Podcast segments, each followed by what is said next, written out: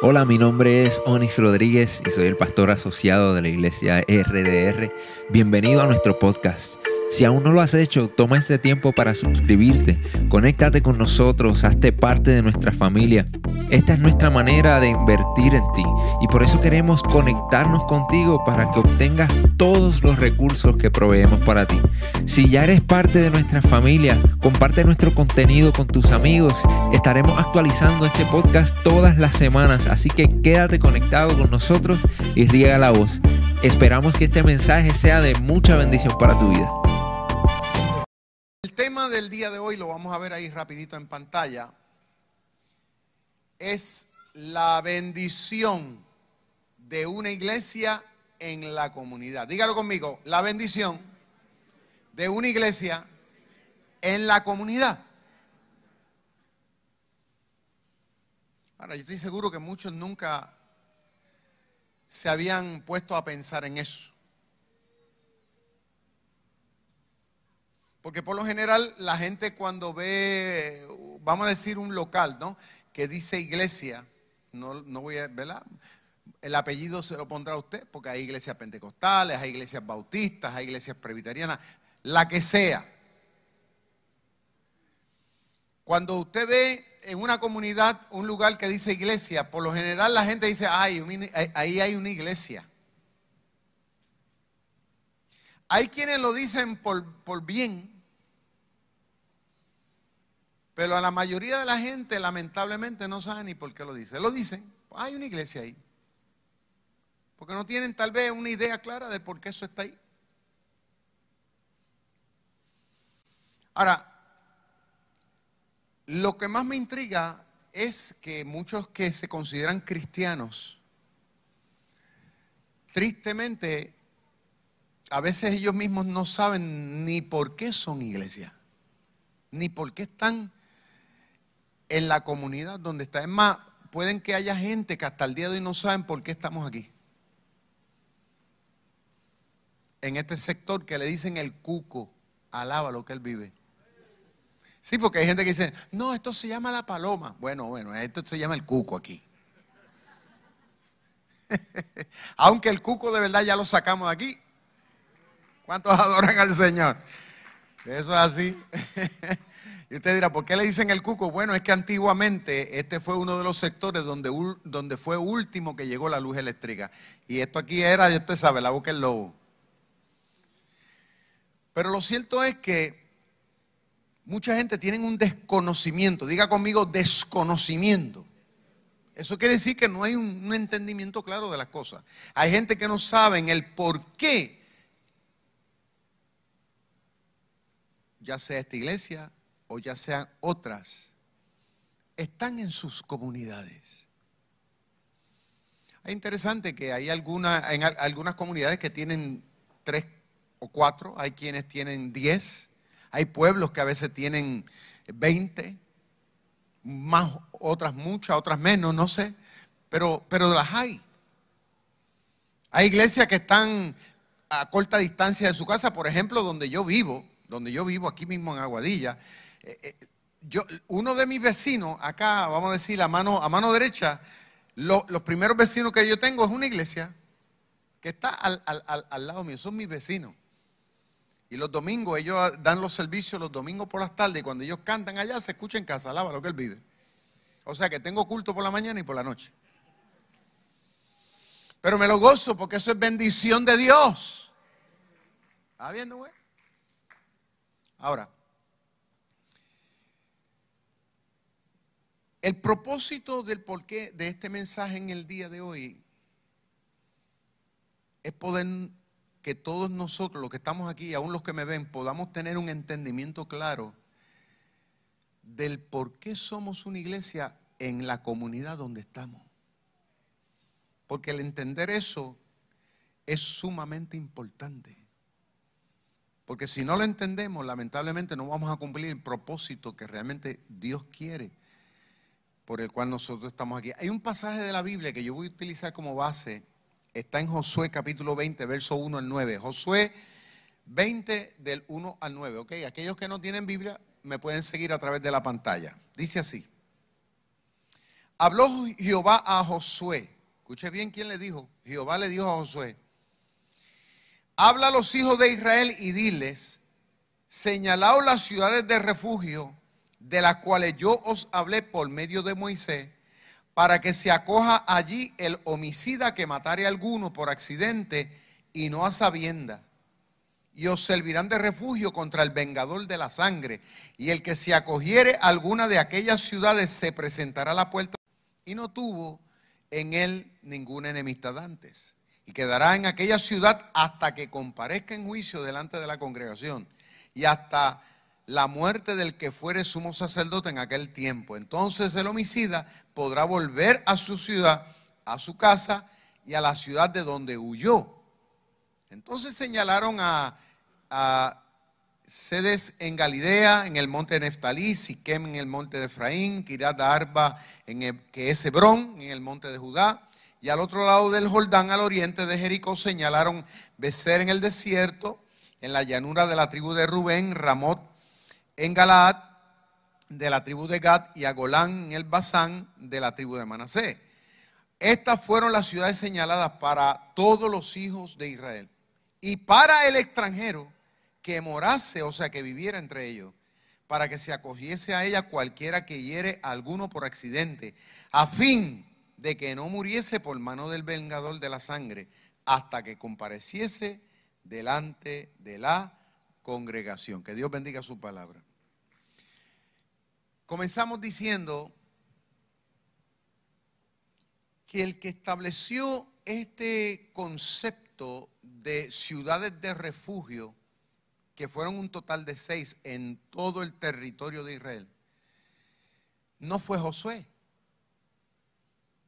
ni fue Moisés, no fue una iniciativa humana el que eso se hiciese así, sino que fue un mandamiento de Dios. Y esto es bien interesante porque desde el Génesis podemos ver que Dios, o sea, el creador de todas las cosas, siempre se ha preocupado por el bienestar tuyo y por el bienestar mío, aunque muchas veces no nos damos cuenta.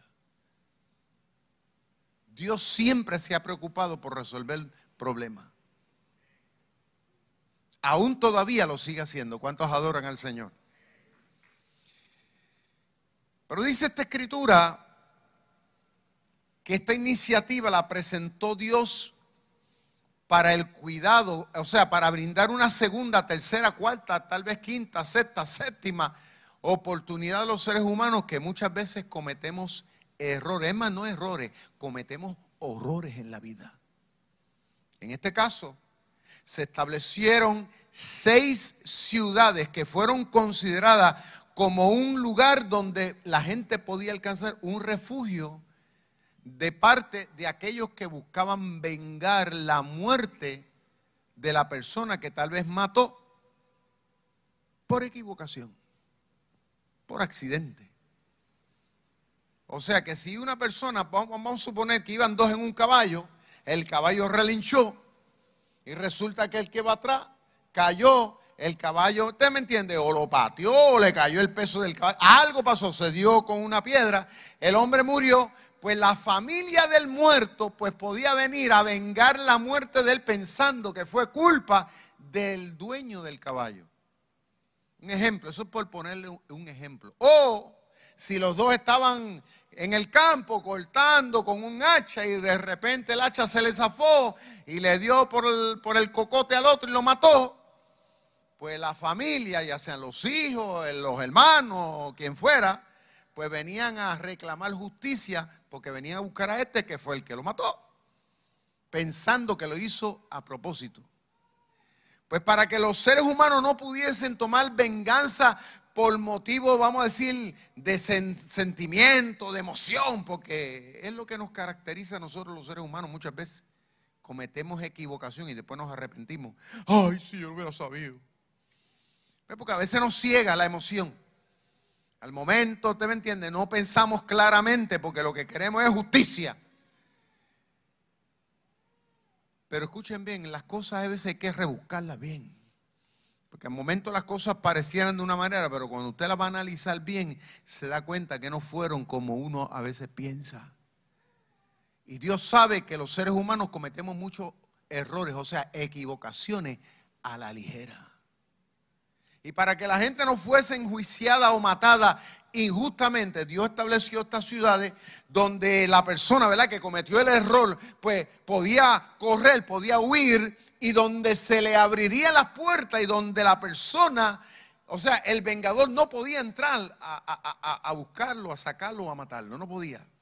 Porque una vez entraba a esa ciudad, había ya un derecho que le cubría. Hasta que fuese, escuche bien, la persona enjuiciada bajo un proceso, usted me entiende, como tenía que ser. Entonces esa persona podía quedarse vivir ahí, podía quedarse en la ciudad, asimilarse igual a todo el mundo allí, y mientras estuviese en esa ciudad, nadie lo podía tocar. Y mientras viviera el sacerdote, mucho menos todavía.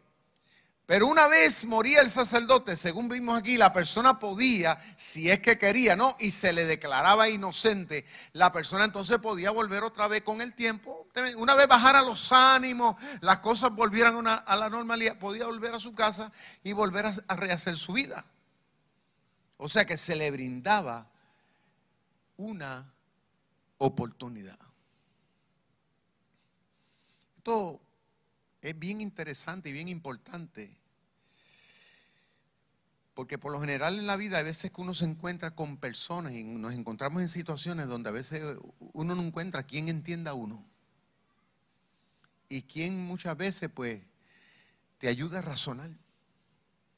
A veces la gente ve las cosas de una manera y todo el mundo se empecina de verla de una manera y uno dice, no, pero, pero, pero analicen, entiendan, comprendan. Y, y, no, a veces la gente se encierra de una manera y a veces uno, uno necesita personas, usted me entiende, que también se pongan del lado de uno.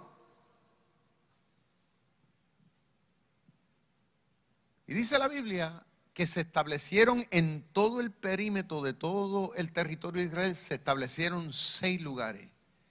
Y estos lugares estaban, vamos a decir, a una distancia ¿no? de, de cada una de las doce tribus estaban a una distancia no más de, algunas 30 millas aproximadamente. Era lo más lejos que podían estar, de modo que la persona pudiera huir y le diera tiempo de poderse refugiar en esa ciudad. O sea que Dios aún eso lo estableció estratégicamente. Entonces, vamos a traer eso ahora al siglo XXI. ¿Ok? Porque todo esto que, que se dice que aconteció en un pasado tiene una connotación para el presente. Y si vamos a ver en el siglo XXI, vamos al tema ahora de lo que es una iglesia, o sea, una comunidad cristiana, del por qué existe, por qué nos encontramos eh, eh, aquí en el sector El Cuco, vamos a hablar de nosotros, ¿por qué estamos nosotros aquí? Estamos aquí meramente por cantar corito, estamos aquí meramente por, para envanecernos nosotros, para creernos más santos. ¿Por qué estamos aquí? Es la pregunta. Para tomar un poquito de aire acondicionado, no sé, para aliviarnos un poquito la conciencia. O sea, ¿cuál es la razón? What is the nature? Del por qué Dios nos tiene aquí. ¿Por qué Dios permitió que esto se estableciese aquí? ¿Por qué estamos aquí rodeados de, los pueblos que estamos? De Moca, San Sebastián, de, de toda esta gente que vive aquí. ¿Por qué estamos rodeados de toda esta gente?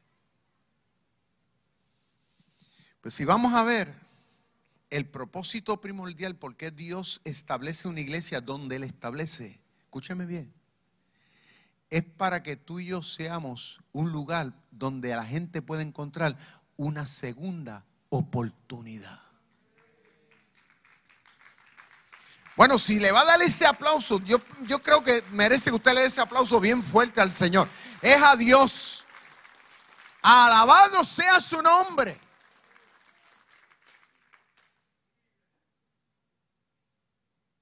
Yo quiero decirle, hermano, una iglesia, una congregación no es un lugar donde la gente va a creerse más santo que nadie. Una iglesia no es un lugar donde la gente va a exhibir el talento que tiene. Nosotros no estamos aquí para envanecernos. Nosotros estamos aquí porque Dios nos puso aquí para hacer la boca, para hacer los pies, para hacer la mano de Jesucristo. En beneficio de la gente que sufre, de la gente que vive una vida miserable, de la gente que no sabe a dónde acudir, de la gente que piensa que no hay una solución. Nosotros estamos aquí para hacer una luz en, en el medio de la oscuridad de la cual están viviendo. Nosotros estamos aquí para brindarle amor a aquellos que viven una vida de desamor. Nosotros estamos aquí para vendar las heridas a aquellos que viven en una condición de tragedia. Nosotros estamos aquí para decirle al que está pensando quitarse la vida de que en Cristo hay una segunda oportunidad.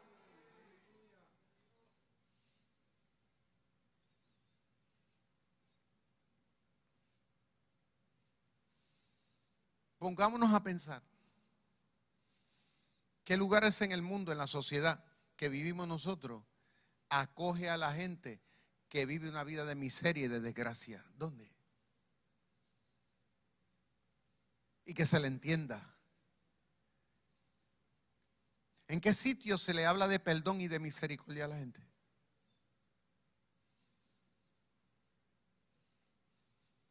Al adúltero al que adulteró, que ahora la familia lo señala, que ahora la mujer no quiere saber de él o de ella, que lo botaron de la casa, que no tiene a dónde recurrir. ¿A dónde se le da una segunda oportunidad?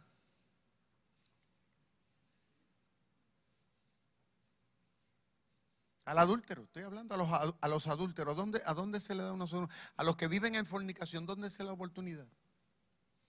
A los homosexuales, lesbianas, gente que vive en una vida que, tal vez no van acorde con la palabra, con los principios establecidos, ¿no? Por, la, por Dios, en este caso. ¿A dónde se le habla? ¿A dónde se le ministra? ¿A dónde, a dónde ellos van a ir?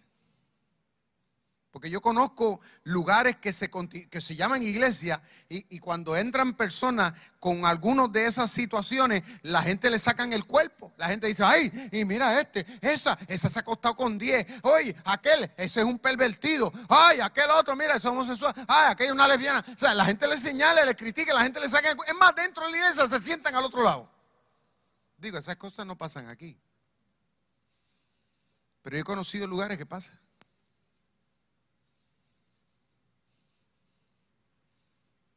Gente que, ya uno están aquí y ya se creen que, la iglesia es, ay no, aquí nosotros somos santos, santos, santos reventados.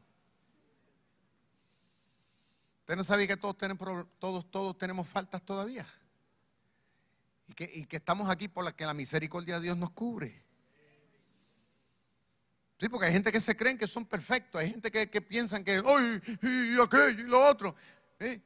Y gente que a veces son duros en las iglesias, o sea, son duros, son duros con otra gente. ¿Sabe? Ahora tienen el corazón, te sabe, y señalan y critican y, tiran debajo la guagua a los demás. Mire, ¿cuál lo sabe? Nosotros no estamos aquí para hacer una vara de parte de Dios para estar señalando a la gente. Estamos aquí para extender la mano y mostrarle a la gente de que eh, por fe se puede uno volver a levantar.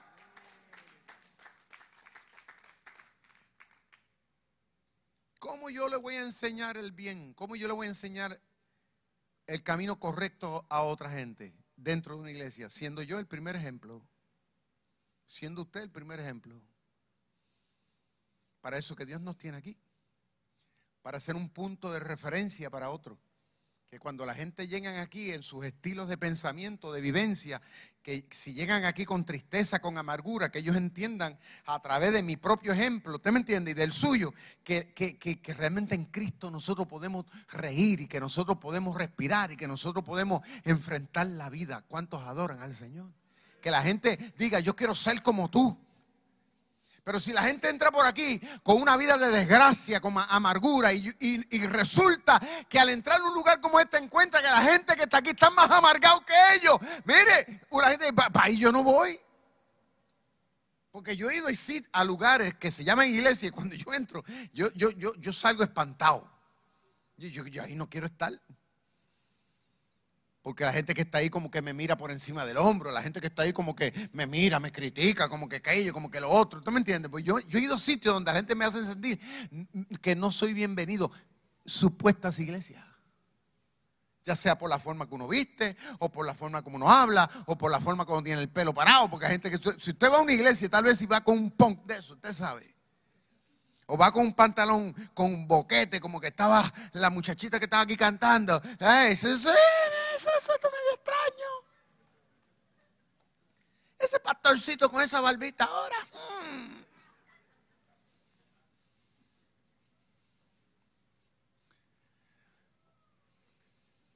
Siempre poniéndole cosas, ¿no? Usted sabe que por eso es que el mundo está como está. La gente a veces dice, pero yo no voy por una iglesia, ¿para qué? ¿Por una iglesia? Yo escucho a la gente hablar. Ah, yo soy la gente más hipócrita del mundo. Ah, que aquello, que lo otro. Y déjeme decirle, en muchas veces en todos los argumentos que presentan tienen razón porque yo lo he visto a través de los años. En muchos lugares. Y lo que da es pena, porque porque en vez de ser un lugar de refugio, donde, donde ser un lugar donde nosotros podamos mostrarle a la gente la misericordia, aleluya, el perdón, la gracia de Dios, mostrarle a la gente, mire que, que nosotros somos un reflejo de Cristo aquí en la tierra, le mostramos que somos un reflejo del mismo Satanás en esta tierra. O sea, la iglesia tiene dos opciones, o somos de bendición o somos de maldición. No hay cosa más linda que los vecinos de aquí, que la gente que vive en otros pueblos consideren y anhelen poder estar un domingo en este lugar. Que la gente se pelee por estar aquí. Porque digan, a mí no me importa, yo voy a la iglesia de Rey de Reyes, porque esa gente ahí no importa cómo yo estoy, mire, esa gente siempre me tiene una sonrisa, esa gente siempre, ¿usted me entiende? Me, entiende. Porque mire, le voy a decir algo, a, veces nosotros queremos que la gente cambie de repente y que, y que vengan aquí y se muestren una cosa. Mire, si nosotros mismos todavía hay cosas en nuestra propia vida con las cuales luchamos, ¿usted me entiende? ¿Cuánto nomás el que llega aquí de, repente de la calle? hay que entender que son personas que todavía tienen ataduras, todavía tienen viejas costumbres, que poco a poco en el camino de la fe el Espíritu Santo le va a ayudar a superar como lo está haciendo contigo y como lo está haciendo conmigo. Pero eso es poco a poco. Yo hay veces, mire, yo le digo sinceramente, por los años la experiencia a mí me dice, yo a veces tengo a veces más empatía con el que llega aquí con chancletas, arrastrando en calzones cortos muchas veces, con el que viene aquí con una falda que le hasta los tobillos. Porque el que viene con falda hasta los tobillos, pensando aquí creyéndose más santo que nadie, a veces son hipócritas que tienen los pecados escondidos. Esos son más peligrosos. Pero hay cosa más linda que uno aceptar la realidad de quién uno es. ¿Está viendo? Yo soy como soy. Yo soy Víctor Vázquez. Mira, así como usted me ve, me va a ver donde quiera. Ah, viendo, igualito. Pero una cosa usted siempre va a ver en mí. Va a ver el gozo de Dios. Ah, bien, donde quiera que yo esté. What you see is what you get. Lo que usted ve ahora va a ver mañana. Es así. Pero eso de, apariencias y cosas, el, el, mundo está cansado de eso. La gente lo que quiere es transparencia, ¿verdad? Mire que cuando esta gente cometían errores, el Señor estableció estas ciudades para que fueran un, lugar de oportunidad. La iglesia en el siglo XXI tiene que seguir siendo un lugar de oportunidades a la gente, a los niños, a los jóvenes en las iglesias, que muchas veces los jóvenes son como que, ¿usted me entiende? Medio despreciados. Ay, la juventud de este tiempo. Y mira cómo piensa, y mira que, mire, la iglesia tiene que ser un faro de luz, tiene que buscar moldearse de manera que la juventud, un viernes por la noche quiera estar en una reunión de jóvenes. ¿Qué podemos hacer? Es la pregunta. Que las damas de nuestra comunidad anhelen estar aquí un viernes en la noche. Que los caballeros de la iglesia, que los varones, los hombres, quieran estar en la iglesia. Esa es la pregunta que tenemos que hacernos. Cuando yo estaba leyendo este mensaje, analizándolo bien, yo decía, Señor, nosotros tenemos que sentarnos a hacernos muchas preguntas todavía. ¿Cómo nosotros podemos hacerle para que la gente de este presente tiempo quiera estar en una iglesia? Porque la gente dice, ay, que antes la gente iban a las iglesias y la gente antes mostraban unas cosas. Pues mire, vamos a hacerlo ahora.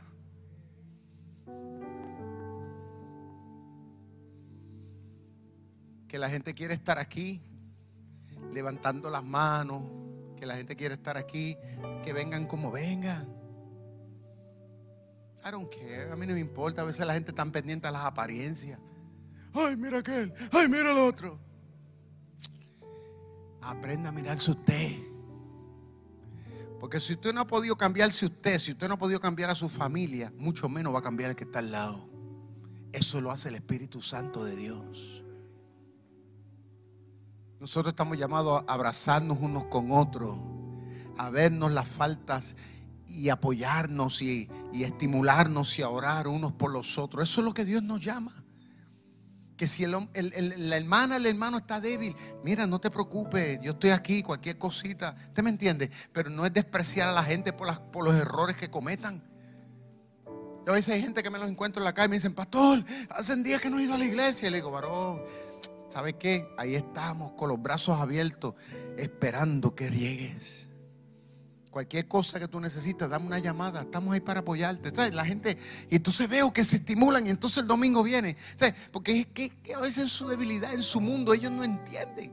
Entonces yo tengo que ponerme en el lugar de ellos, en su realidad. No estamos aquí para matar a la gente, no estamos aquí para juzgar, para decirle a la gente, Esto aquí es para, para otra clase de personas, ¿no?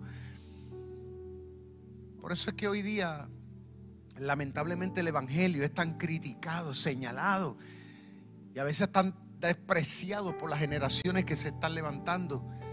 Hay gente que yo conozco, mire, gente que han sido marcadas por las iglesias y que, y que, y que tienen un espíritu antagónico por las iglesias. Yo, yo una iglesia jamás iré a una iglesia.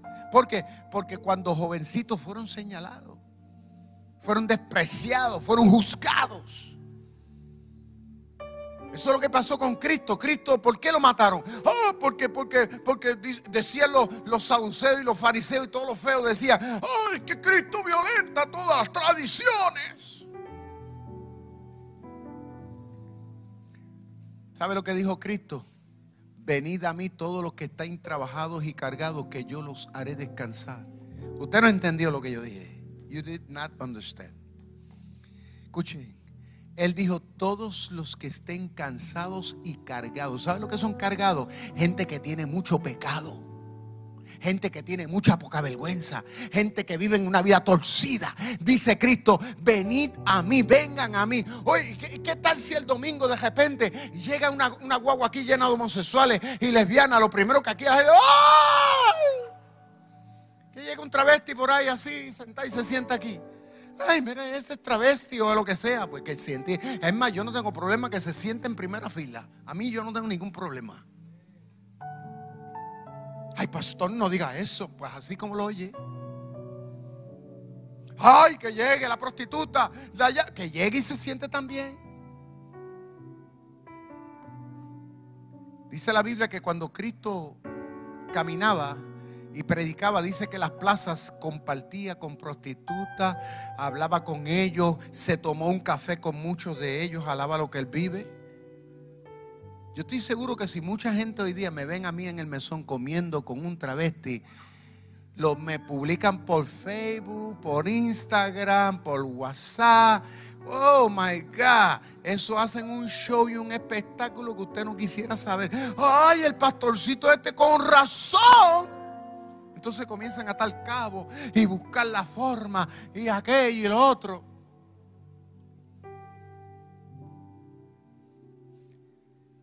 Sin pensar que eso mismo es lo que Cristo quiere que nosotros hagamos en este tiempo.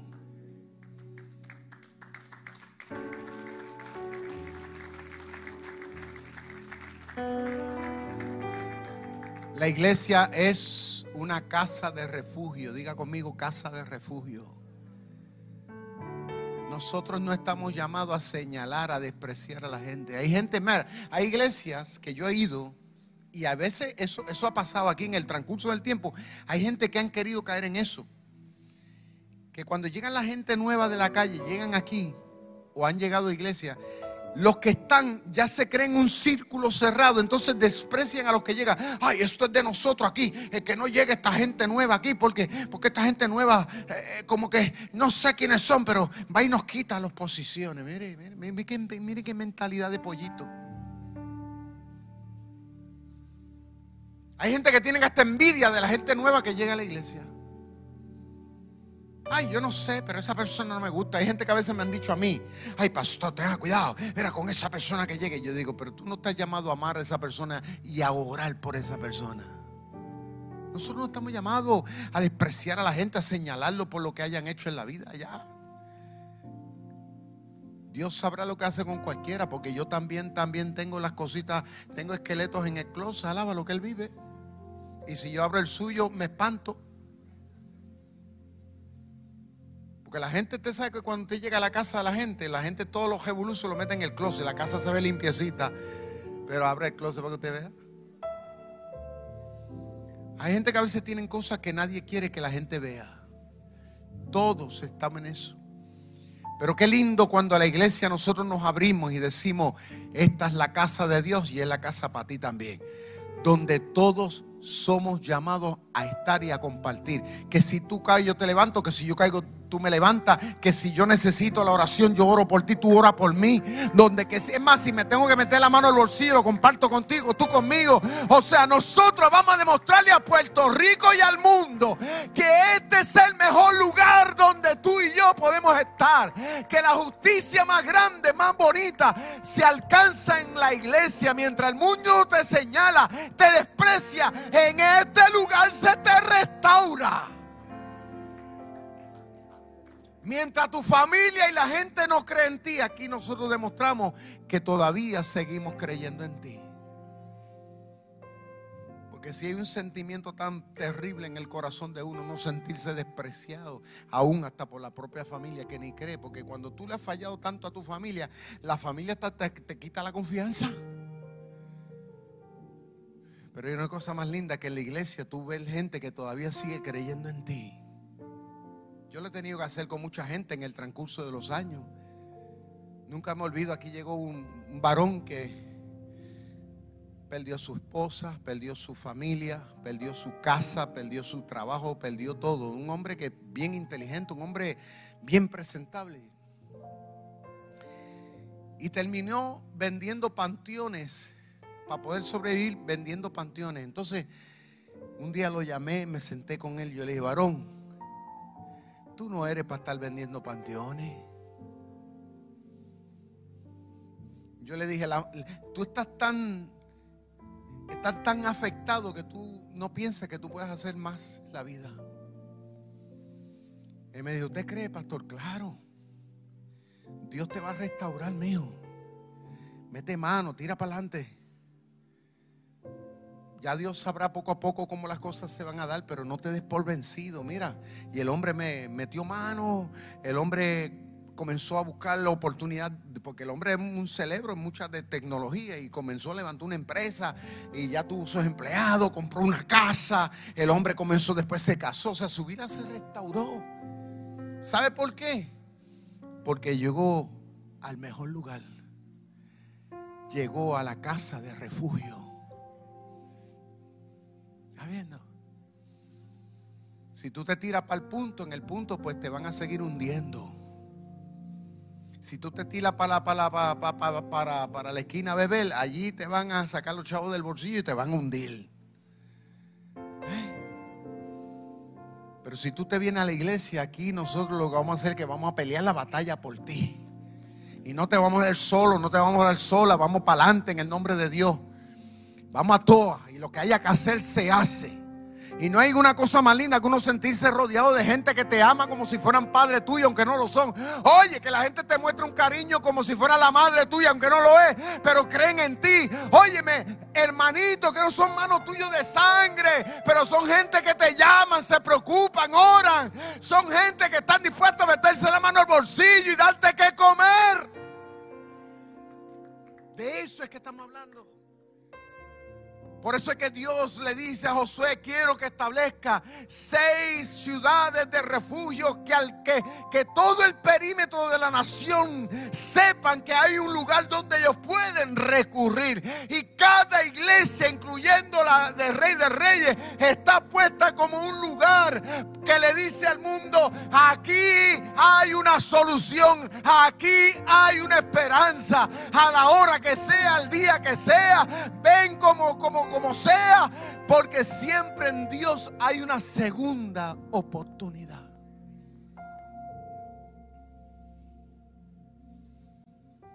Nunca me olvido. Un día me llamaron, eran como las 12 de la noche, casi ya. Y yo estaba ya a ley de acostarme a dormir. Me dicen, pastor, hay un caso aquí de un hombre que que tiene a la familia secuestrada dentro de la casa. Y el tipo tenía una 45 y le daba la pared así, tan, tan, tan, tan. Y estaba metido dentro de la casa. Y el tipo dice que se quiere matar. Y yo me vestí. Llegué allá. Cuando llegué habían como 20 policías alrededor de la casa con armas largas. Y el hombre adentro gritando y la mujer, la familia en el cuarto llorando porque las tenía ya secuestrado. Y el hombre yo lo conozco yo vengo con mi Biblia. Llego allí y me dice el oficial, ¿usted va a entrar ahí? y sí, yo voy a entrar ahí. Bien. Abro la puerta. Digo, fulano. Ah, esto se va a acabar hoy, me decía. Esto se acaba aquí hoy. Vengo, abro la puerta un fulano soy yo. Entré, me senté, comienzo a hablar. Y como el hombre venía a veces aquí a ayudarme, cuando había situaciones aquí de eléctrico, lo que fuera, él siempre me daba la mano. Y lo hacía voluntariamente. Teníamos una, una amistad, ¿no? Yo le dije, fulano, ¿sabes qué? En la iglesia yo tengo que hacer unas cosas. yo trato de sacarlo de donde él está. Hay que hacer unos trabajos en la iglesia. Este, y yo te necesito, mano. Esto se va a acabar aquí hoy. Y yo sigo ahí hablando con el hombre. Hasta que por fin, después de casi una hora, el hombre comienza a ceder. Y me entregó la pistola. Lo saco de allí. Lo llevamos allá al cuartel. Se procesó todo. Gracias a Dios no le incurrieron cargos, le quitaron cargo, todo, todo. La justicia se quedó con las almas, claro está. Lo mandaron a buscar ayuda. Pero para resumirle la historia es que cuando yo salgo con él de la casa, que salgo con él, el sargento que está allí con la camisa blanca le dice a los demás policías, ponle la esposa. Entonces fueron a, ponerle a la brava, a ponerle la esposa. Y el hombre yo lo tengo al lado mío. Entonces cuando él vio eso, él se iba a meter para dentro de la casa otra vez porque él tenía otra pistola escondida allá. Pero cuando él vio la actitud de la policía, él, se iba a virar para atrás. Entonces yo lo aguanto y yo le saco un grito. Yo a la policía, yo le puse vergüenza a la policía. Yo le digo, yo le saqué, no, no le dije para las palabras, claro está, pero le saqué un grito. Y le dije, yo lo llevo al cuartel. Porque él a mí fue que me entregó el arma, no fue ustedes. Así que cógelo suave. Así delante de todo el mundo me puse bravo yo. O sea, si yo no llego a estar ahí, entonces el guardia me dice, ¿usted se hace responsable? Claro, pues si estoy saliendo con él. Y lo monté en mi carro y lo llevé al cuartel. La pregunta que yo me hacía era si yo no llego a estar ahí, ¿lo matan?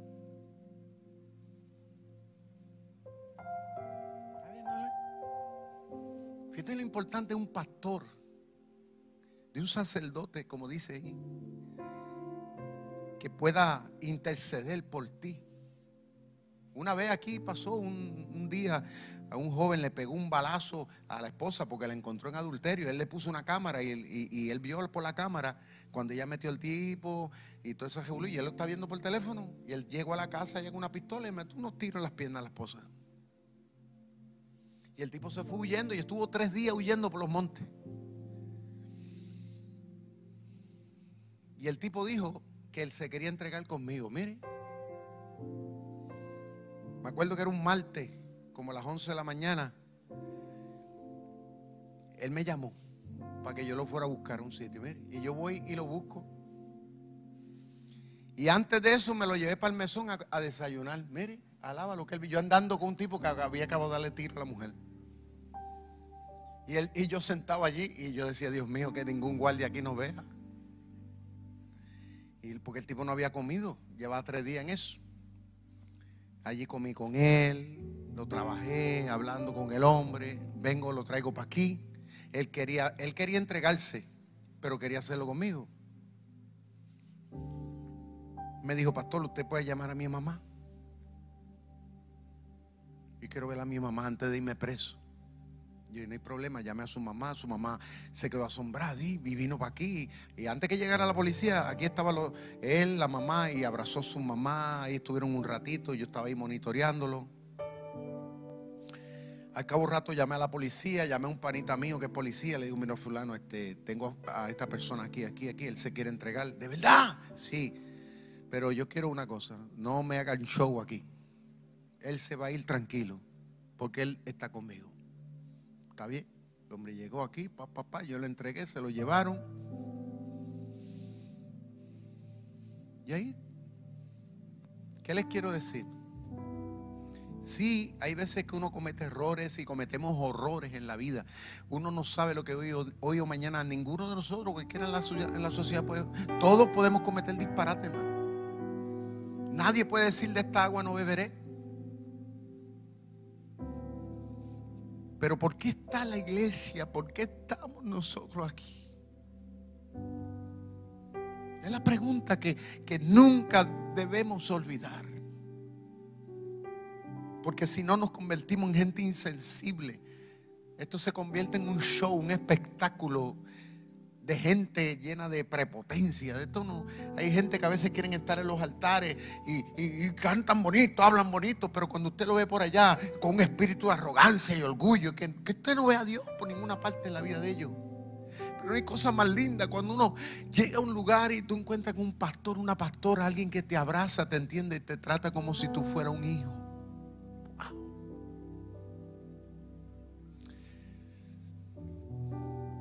No importa dónde te veas. ¿Cuántas veces no han habido madres aquí que me han dicho, pastor, mi hijo volvió otra vez al punto? ¿Y sabe lo que yo he hecho? Yo me he puesto la ropa e he ido al punto a buscarle al muchacho. Y ya los del punto me conocen. Y ya esperan que yo llegue. Pastor, mira, fulano está allí. Y yo, ven. ¿Cuántas veces no hemos tenido que llevarlos a los programas, pagarles para que los tengan allí? Tal vez eso no sale en los periódicos, eso la gente no se entera, pero son las cosas que, que lugares como este son, son las cosas que Dios nos ha llamado a hacer. Matrimonios que están a punto de divorciarse.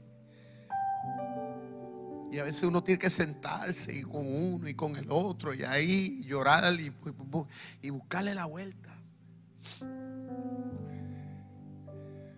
hijos, ese padres que sufren con los hijos que, que han caído en una vida con tantas desviaciones y uno tiene que ahí correr con ellos, ¿no?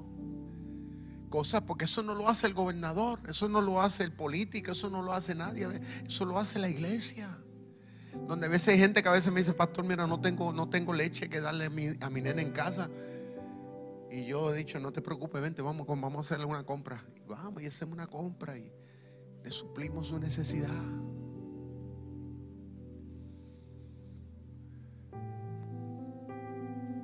Jóvenes, ¿cuántos jóvenes yo no tengo que han venido aquí? Jóvenes que han llegado aquí a la iglesia solo porque, porque su papá, su mamá no los apoya.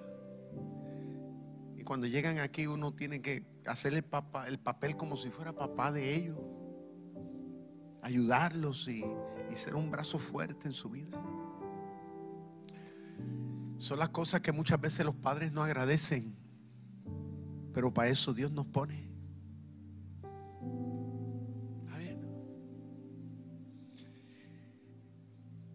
Mire el tema, la bendición de una iglesia en tu comunidad. El hecho de que Dios nos tiene a todos los que estamos aquí es porque todos somos un equipo. Para que cuando llegue la gente por ahí arrastrado con todas sus situaciones y problemas, nosotros podamos decirle, hay esperanza. ¿Cuántos adoran al Señor? Póngase de pie conmigo, por favor. Gloria a Dios. No sé si hay una servilleta por ahí. Levante sus manos al cielo. Y yo le voy a pedir que por favor hagan, hagamos todos un fiel compromiso desde hoy en adelante. Gracias. Hagamos un fiel compromiso.